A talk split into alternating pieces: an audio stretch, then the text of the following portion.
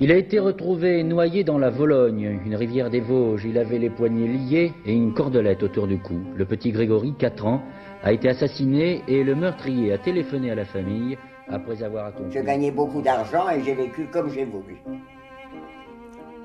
Et j'étais libre, libre comme l'air. Et je disais merde à tout le monde. Parce que dans cette affaire, tout tient, en fait, le, le- le nœud de l'affaire, c'est un corbeau. Cécile est en cinquième. À 11 ans, elle a l'habitude d'aller seule au lycée. Ses parents travaillent plus tôt. Ce C'est pas de l'intrépidité, c'est du courage. Parce que l'intrépidité, c'est la connerie. C'est, allez, on charge.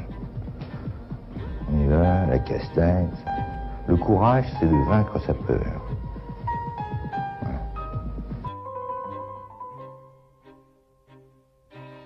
Dans la série La Mondaine, Patricia Tourangeau retrace la saga des groupes de galanterie, des outrages aux bonnes mœurs et des cabarets. Tenancière de maisons de galanterie, passionnée d'opéra et auxiliaire de police, Lucienne Goldfarb, dite Katia la rouquine, déboulée au 36 avec ses yeux bleus et son fume-cigarette, ses jupes de grand couturier et son Chanel numéro 5. Elle ouvrait les portes d'un coup de talon aiguille pour donner ses tuyaux. Comme chez elle au quai des Orfèvres, la délurée connaissait l'organisation de la police judiciaire et les patrons sur le bout des doigts. Elle abreuvait toutes les brigades pour continuer de travailler tranquillement. Claude Cancès, Genot, débarqué à la Mondaine en 1964, a tout de suite été affranchi par son chef sur le statut privilégié de la plus grande maquerelle de Paname. Tu ne t'imagines pas ce qu'elle balance, et pas qu'à nous. Elle entend parler d'une équipe de voyous, elle va à l'anti-gang. Si c'est des stupes, elle convoque le chef de section. On m'a même raconté qu'elle balançait aux renseignements généraux et aux espions de la SDES. Officiellement, depuis 1947, Lucienne Goldfarb bénéficie d'un condé. Devenue pute pour un tailleur Chanel, elle a continué de tapiner devant les vitrines des beaux quartiers pour atteindre en accéléré son idéal. Gagner un maximum d'artiches. Mais au printemps 1947, deux poulets de la mondaine l'ont emballé, deux fois pour racolage, direction le 36, où ils lui ont mis un marché en main. Le laissez-passer magique qu'on appelait le Condé, contre une collaboration pour dénoncer souteneurs, braqueurs et trafiquants. Katia Larouquine accepte de moucharder. C'est de toute façon un bon moyen de se venger des harengs, les proxénètes, à commencer par Fernand qui veut la mettre à l'amende. Je vais leur faire bouffer leur merde à tous ces fumiers qui prennent les filles pour des coopératives, écrit la prostituée, indépendante et calculatrice. En 1950, elle donne un coup de main à la police des mœurs et infiltre les partous en plein air du bois de Boulogne, entre des couples venus à bord de grosses cylindrées. Elle veut stopper cette activité clandestine, interlope, fortement discutable sur le plan de la morale. Ose-t-elle La rouquine qui arpente en parallèle les trottoirs du côté des Champs-Élysées attrape le virus de la police. Elle se vante de ses états de service. Fini l'amateurisme, j'étais devenu un flic, une espèce de vidoc en jupon. Lucienne Goldfarb aime les poulets et le bel canto. Elle tient cet amour de l'opéra de son mélomane de père. Arrivée à Paris à 7 ans avec sa famille, en 1931, la petite polonaise juive a découvert avec son père, Fitzel, les pièces les plus pures du répertoire lyrique. Il l'a emmenée pour la première fois en 1936 au Palais Garnier, écouter Samson et Dalila de Camille Sassan, chanté par Georges Thiel. Lucienne se sent alors, dira-t-elle, profondément touchée par le timbre extraordinaire de sa voix. Sa quête des plus grands chanteurs remonte à ce concert. Je fus cette jeune fille très bien élevée que des parents merveilleux destinés à une carrière musicale parce que j'étais douée, écrit la rouquine. Mais la Seconde Guerre mondiale ravage ce destin. Son père est arrêté en 1941 lors d'une rafle de juifs dans son quartier, puis déporté vers Auschwitz le 27 mars 1942. Sa mère Sura et son petit frère Richard le suivront en février 1943. À l'été 1942, Lucienne obtient des rendez-vous avec des juifs des FTP Moy, les francs-tireurs et partisans, mouvement de résistance essentiellement composé d'étrangers communistes. elle entre dans la résistance. Mais très vite, les arrestations se multiplient dans le réseau. Henri Krasuki, futur leader de la CGT, et Adam Reisky, chef de la section juive polonaise, seront respectivement arrêtés et filés juste après un rendez-vous avec elle. En avril 1943, 57 militants du groupe sont raflés. Les survivants accuseront la jeune Lucienne Goldfarb de les avoir infiltrés et dénoncés aux brigades spéciales. Des brigades qui traquaient les ennemis intérieurs, principalement communistes, prisonniers évadés et réfractaires au service de travail obligatoire. Elles recherchaient également des juifs. Pour les convaincre de la prendre comme agent de liaison, Lucienne s'était vantée de connaître un policier, ami des juifs, capable de lever les scellés d'appartements réquisitionnés.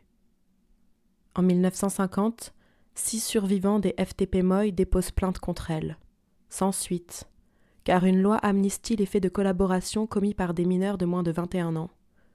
L'indicatrice supposée n'avait que 18 ans. Dans sa bio officielle, elle fixera le début de sa collaboration avec la police et son condé à 1947. Depuis, elle a renseigné sans vergogne le 36 sur le milieu, les voyous, les macros, les dealers. Au début des années 1950, Lucienne tombe amoureuse d'un certain Paul Tell. Ils ont un fils, confié à ses grands-parents paternels qui jugent Katia indigne de l'élever. Un jour, elle entraîne Paul à une représentation à Paris d'Othello de Verdi, avec Mario del Monaco. À la fin du spectacle, la rouquine parvient à rencontrer dans sa loge le ténor italien qui lui dédicace une photo. Et puis d'autres, le lendemain, dans son hôtel, Lucienne se pâme. Mon cœur jouait à la grande roue, je paumais les pédales. La groupie part à la Scala de Milan l'entendre dans Manon Lescaut de Puccini. Elle suivra ses galas à l'étranger. Le tapin, l'hôtel, tout devient prétexte à m'intégrer dans cet univers devenu pour moi ma seconde raison d'être. Écrit la piquée d'opéra. Puis, en 1958, elle laisse tomber le tapin afin d'acheter un hôtel de passe. Copropriétaire avec une frangine d'un immeuble de deux étages et quinze chambres, immeuble où elle fit ses premières armes du côté de la porte Maillot, la rouquine décroche de la mondaine un nouveau condé de taulière cette fois. Là, la caisse enregistreuse tourne à plein régime. Femme d'affaires au tempérament de feu, elle lorgne déjà l'hôtel d'en face. Six étages, trente chambres, de quoi faire un petit paradis. Avec sa protection en béton de la mondaine, ses bifetons amassés sur le dos des filles et l'apport d'un généreux mécène, la rouquine achète le 10 bis rue du débarcadère dans le 17e arrondissement. Pas pour le transformer en bobinard tape à l'œil. En argot, un bobinard est un bordel, un lupanar, un clandé, un hôtel de passe ou une maison close. Pas un bobinard, donc, mais une maison de rendez-vous luxueuse pour des clients de classe généreux, discret et honorable. Lucienne le baptise Del Monaco, du nom de son ténor favori. Salon feutré, lumière tamisée, tenture satinée, tapis épais. L'établissement baigne dans le rouge et attire des messieurs au portefeuille garni. Elle soigne ses relations avec les VIP qu'elle approche d'un toupet monstre. Venu au 10 bis à bord d'une aronde avec un collègue, gouailleur et avouons-le un peu corrompu, Claude Cancès, alors un bleu à la mondaine, découvre une après-midi de 1964 la Rouquine, une institution. Katia, je te présente un jeune poulet. Il se souvient encore de sa flamboyante chevelure frisottée. Elle le fixe de son regard bleu en fumant ses gitanes dans une pièce saturée de tabac, et lance, de sa voix cassée, il ne connaît pas ma chambre spéciale, le môme. Et elle entraîne Cancès au premier étage, dans une chambre luxueuse, l'installe dans un fauteuil devant une grande glace et le laisse en plan. Profitez-en, c'est gratuit. Le petit flic pige vite. C'était une pièce pour voyeurs. En effet, un couple entre et la professionnelle de l'autre côté en rajoute pour lui en mettre plein la vue. Mal à l'aise derrière sa vitre sans teint, le novice décampe rapidement. Si c'est ça le 36, déchante le jeune perdreau. Dès qu'il redescend, la taulière met fin au conciliabule. La séance de théâtre porno avait surtout servi à la rouquine pour m'écarter des discussions en tête à tête, dit Claude Cancès, et la remise d'un gros billet à son collègue. D'autres poulets, notamment des brigades territoriales, mais aussi quelques-uns du 36, touchent des enveloppes de la tenancière du 10 bis, qui les tient en les arrosant. Cancès n'a pas craqué, mais a mesuré l'ampleur de la tentation corruptrice avec des fleurs des rues qui essaient de payer en nature pour ne pas être embarquées. Un jour, la rouquine passe au 36, balancer une affaire, à deux policiers, dont Cancès. En fin de conversation, elle se lève, s'approche du porte-manteau et glisse un billet dans la veste du collègue de Cancès. La garce, elle a fait en sorte que je vois son manège, elle est forte, elle mouille l'autre flic et me montre sa générosité comme un message. À toi d'en profiter si tu veux. Lulu, Aimé Blanc, autre policier, témoigne de la générosité de la rouquine. Quand il refusait un présent, elle le narguait. T'es trop honnête, Lulu, t'es trop con. Conscient de ses limites, ce poulet qui s'encanaillait avec le milieu, les filles et les voyous pour se tuyoter, me confie tout à trac. C'est pas que je suis honnête, c'est que j'avais peur de la rouquine. Je ne la sentais pas trop. Il a accepté un seul cadeau, assure-t-il.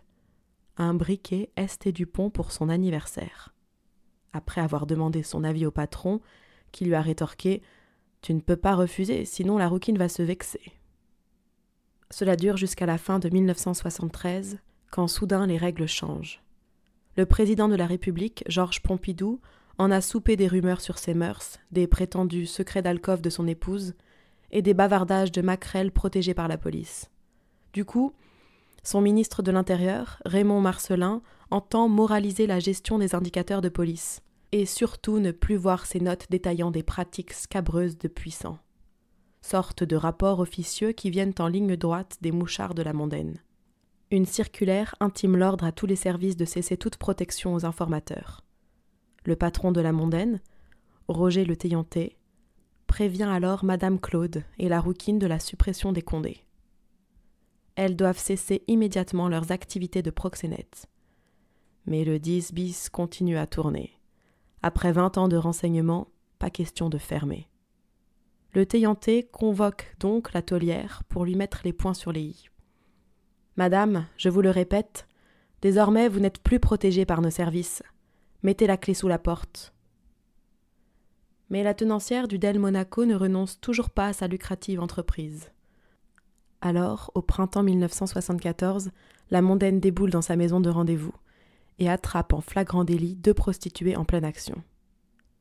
Affront suprême, Lucienne Goldfarb est arrêtée et conduite au 36. À l'issue de sa garde à vue, la voilà inculpée par le juge Hubert Pinceau pour proxénétisme hôtelier. Ressortie libre, la rouquine se venge en balançant tous les pourris de la mondaine aux huiles du service concurrent l'Office central de répression du trafic des êtres humains. Sur procès verbal, elle déballe cadeaux et enveloppes, un manteau de vison pour l'épouse d'un inspecteur, un téléviseur pour un policier, le briquet Esté Dupont du commissaire Aimé Blanc. Prévoyante, elle payait tout par chèque et gardait les factures qu'elle remet à un juge. Mais l'indicatrice, rompue au double voire au triple jeu, assène vérité et mensonge. Ces dénonciations visent parfois des flics intègres qui ne lui sont d'aucun secours, et pas toujours les vrais ripoux qui peuvent encore lui servir. De quoi plomber le dossier, qui ne résiste pas. Pendant un an, le scandale s'étale en une des journaux, comme l'Aurore, qui titre le 4 juin 1975 Cette belle Katia qui a déclenché la guerre des polices. À défaut de faire plonger les corrompus, la rouquine a eu la peau de la mondaine qui devient le 16 juin 1975 la bricade des stupéfiants et du proxénétisme.